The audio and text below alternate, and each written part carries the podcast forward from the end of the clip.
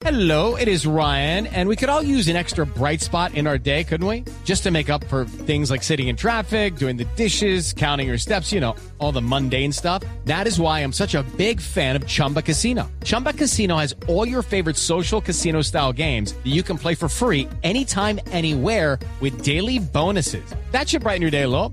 Actually, a lot. So sign up now at chumbacasino.com. That's chumbacasino.com. No purchase necessary. BGW. Void were prohibited by law. See terms and conditions. 18 plus. 22 minutos. El próximo jueves se reunirá por última vez en este año la Corte Suprema en sala plena para intentar resolver el lío en el que se ha convertido la elección de fiscal general ad hoc. Finalmente, el presidente Iván Duque solo recompuso la terna anterior, que había sido devuelta la semana pasada tras la renuncia de la magistrada Margarita Cabello.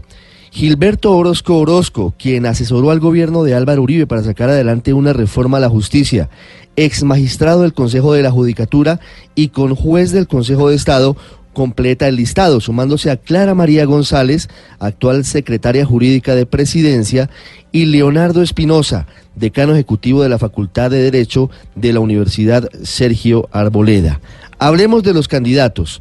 Clara María González ha dicho que si es elegida por la Corte como fiscal ad hoc, de inmediato renunciará a su cargo en la Casa de Nariño, mientras que hace muy pocos días, el pasado 7 de diciembre, Gilberto Orozco, en un podcast especializado en derecho, había dicho que el entuerto, así lo llamó, en este tema lo había creado la Corte.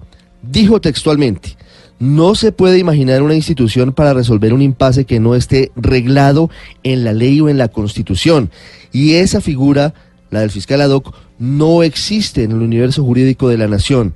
Y continuó, la Corte ideó la fórmula y provocó la discusión solicitando al presidente el envío de una terna. Resulta curioso que hace cuatro días el doctor Orozco hubiera criticado la figura que ideó la Corte y hoy haya aceptado formar parte de la terna, aunque eso no implica en modo alguno que tenga impedimentos.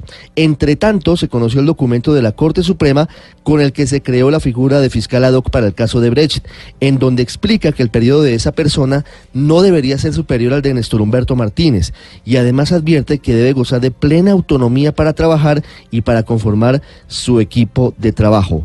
Pero llaman la atención dos párrafos de ese documento donde dice la Corte textualmente, resulta entendible que la vicefiscal, persona muy cercana y de plena confianza del fiscal general, se sienta incapaz de actuar sin sesgos y por eso prefiere ser relevada de esas investigaciones. Y haciendo alusión a la génesis de este caso, dice sobre Néstor Humberto Martínez, textualmente, quien ya no solo tiene un impedimento por haber asesorado profesionalmente a una de las empresas del Grupo Aval involucradas, sino que hoy en día enfrenta una denuncia penal, lo cual obviamente le genera un interés personal en el trámite que se le dé a esas investigaciones.